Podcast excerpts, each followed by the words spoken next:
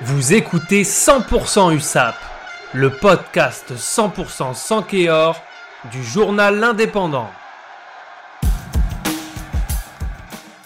Alors après une semaine de pause, c'est retour du top 14 et un nouveau match décisif pour l'USAP. Ouais. On en a même d'ailleurs parlé euh, la semaine dernière. Ouais, on va, c'est le retour. Alors effectivement, euh, la reprise du top 14, ils ont fait une petite coupure après la victoire à Brive. Euh, Il n'y avait pas de match ce week-end pour cause de tournoi à destination.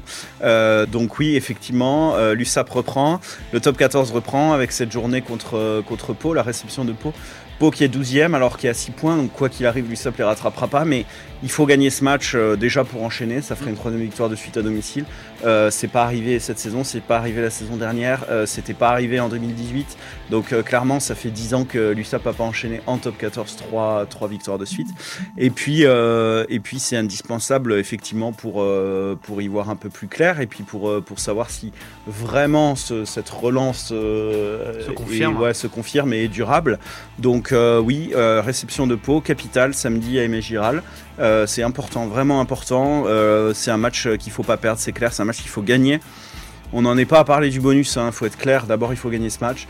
Pau va pas très bien. Ils ont gagné euh, la, la semaine dernière contre, euh, contre le Racing, euh, effectivement, à domicile avec le bonus.